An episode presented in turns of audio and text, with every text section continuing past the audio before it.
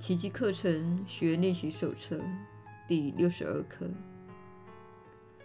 身为世界之光的我，负有宽恕的任务。是你的宽恕，把黑暗的世界带入光明之中。是你的宽恕，帮你认出那让你得以看见的光明。宽恕成了你是世界之光的明证。借着宽恕，你才能忆起自己的真相。因此，你得救与否，全看你是否宽恕了。你与世界是同一个幻象，因此，所有的宽恕实际上都是你给自己的礼物。你的人生目标就是寻回自己的真相。你曾因攻击造物主及其造化而否定了自己的本来面目。此时此刻的你正在学习如何忆起这一真相。你必须以宽恕来取代攻击，生命之念才可能取代死亡之念。记住。你每个攻击等于是向自己的弱点求助，而你每个宽恕只是向你内在的基督借力。你难道还不明白宽恕所带给你的好处？它会帮你消除心中所有的脆弱、紧张及疲惫之感。它会带走所有的恐惧、痛苦。及罪疚，他会帮你拾回上主赐予圣子的百害不侵的能力。让我们欣然以这练习作为一天的开始及结束，从早到晚尽可能发挥在你的日常生活里。它会使你的日子洋溢着上主愿你拥有的幸福。它会帮助你周遭的人，甚至远在天涯的亲友，与你共享这一幸福。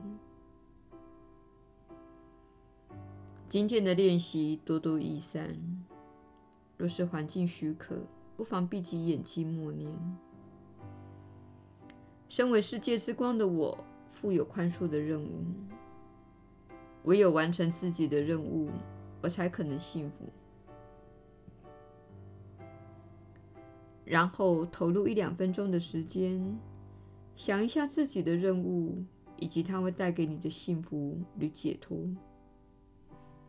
并且让相关的念头自然地浮现。你的心会认出这些话，也会意识到它们的真实不虚。若分心了，便再复诵一遍今天的观念。且加上一句：“我愿记住这一点，因为我要活得幸福。”耶稣的传道，你确实是有福之人。我是你所知的耶稣。你本来就应该活得幸福的。有关于我的教诲。世间存在的一大虚构谎言，就是受苦与牺牲是必要的这个观念。受苦与牺牲会导致怨尤，并造成痛苦；幸福则不会如此。当你注意到你的心灵，当你明白你的想法创造出你所体验的感觉时，那么，不论这些想法使你感到幸福或悲伤，你会开始看出，受苦是一种选择。受苦确实是一种选择，它不会使你变得神圣，它会使你悲惨可怜。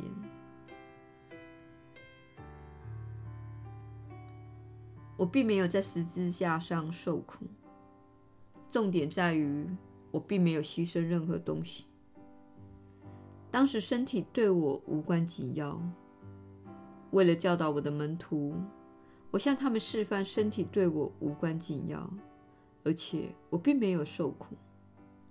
那个故事的表象，以及数千年来人类社会覆盖其上的层层谬误，都是谎言。那是一种不合理的说法。上主的独生子以痛苦的方式牺牲自己，以拯救他人，这种观念一点道理也没有。那么，什么观念才是合理的？不妨想想这一点。我是在示范自己克服死亡的能力，我是在示范自己不必受苦的能力，我是在告诉世人。受苦是不必要的，且让我的身体钉上十字架这件事，成为最后一个牺牲是无用的证明。这就是我在世间所示范的观念。你不需要牺牲的，你生来就有活得幸福的能力，你有一个导向系统。当它与真理一致时，就会使你感到幸福。亲爱的朋友，这是非常简单的道理。你越是与真理一致，你就越感到幸福。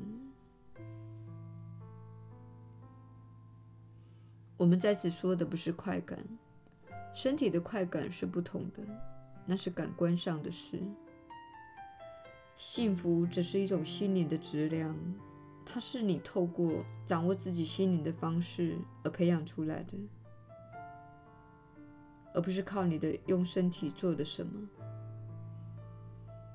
身体的作为是一种不一样的感觉，它可能实际上使你因为不断寻求身体的快感而感到非常不幸福。针对这一点，我们日后再深入。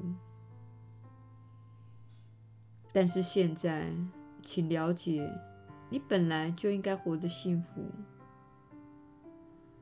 当你不幸福时，表示你偏离了正轨。当你不幸福时，请回到当天课程的练习，并且反问自己是否应用了这一刻的观念。这些课程内容不是要让你死记硬背的，虽然一开始你会有这种感觉。现在你已经进入这项锻炼计划的另一个阶段，也就是你开始运用这课程的观念。你真正开始相信你对自己说的话。如果你相信你对自己说的话，并且运用这课程的观念。你在这一天当中根本不会悲伤，也不会痛苦的，亲爱的朋友。有朝一天你会明白，这些课程带给你平安，它提供你一种不同的方式来体验你的人生经历。你会感到好奇：如果我在练习了六十课之后，感觉好多了。那么，在我练习完三百六十五课之后，会有什么感觉？我在操练五年或十年之后，又会有什么感觉呢？没错，我们希望你想象自己活得无比的幸福，充满了健康与活力。因此，你几乎记不得你在学习奇迹课程之前的人生了。我是你所知的耶稣，我们明天再会。